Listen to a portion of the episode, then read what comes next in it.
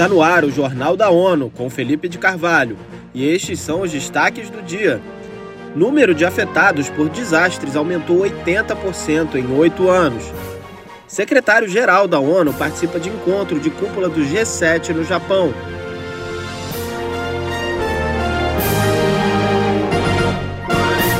Neste fim de semana, o secretário-geral das Nações Unidas, Antônio Guterres, visita Hiroshima, no Japão, para participar do encontro do G7, as sete democracias mais ricas do mundo. Mônica Grayley tem as informações. Nesse sábado, ele discursa na sessão Trabalhando Juntos para responder a crises múltiplas e deve pedir aos países do bloco que forneçam justiça financeira às nações em desenvolvimento que estão tendo que enfrentar o que o Guterres chama de sistema internacional injusto e disfuncional. A mensagem de Antônio Guterres para o G7 é de que o grupo deve criar as condições para reduzir drasticamente as emissões poluentes da década atual, tanto em países desenvolvidos como nos países emergentes. Da ONU News em Nova York, Mônica Grayley. Durante sua viagem a Hiroshima para participar do encontro de cúpula do G7, o líder das Nações Unidas se reunirá com o primeiro-ministro Fumio Kishida e outros líderes internacionais em reuniões separadas. Nenhum país está em dia com os compromissos internacionais para diminuir o risco de catástrofes.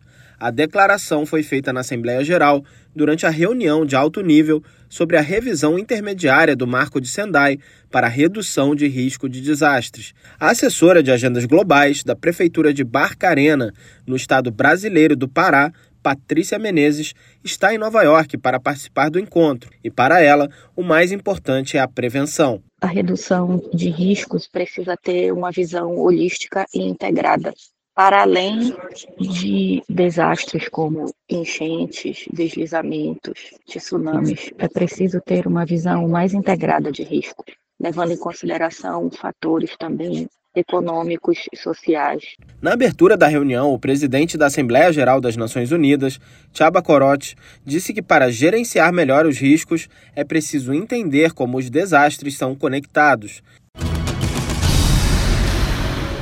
O Brasil acolhe possíveis apoios para conservar as florestas que respeitem a soberania e as obrigações do país em relação ao contexto local.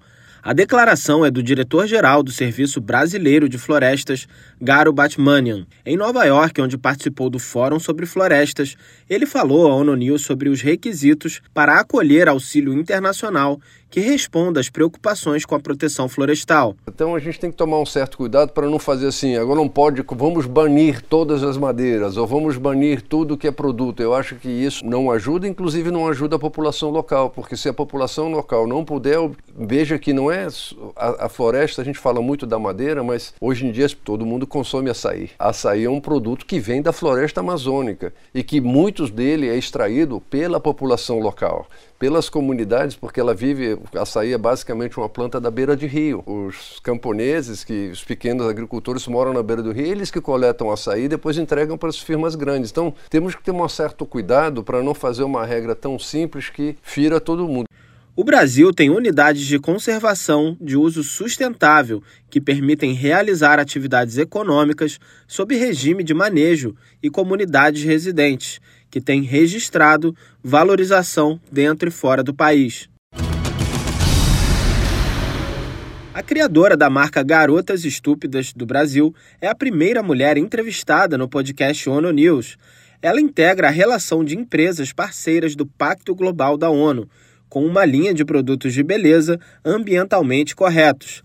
Camila Coutinho falou sobre estereótipos, preconceitos, igualdade de gênero e sobre o conceito de sucesso. Ninguém tem a obrigação de ser milionário, bilionário, de ter isso ou ter aquilo. Não, cada um tem o seu conceito de sucesso e de viver bem.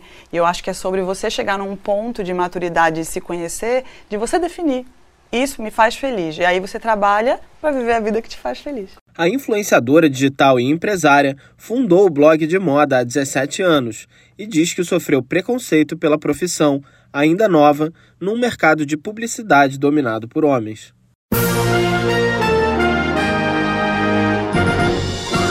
Este foi o Jornal da ONU. Mais informações na nossa página news.un.org/pt e nas nossas redes sociais.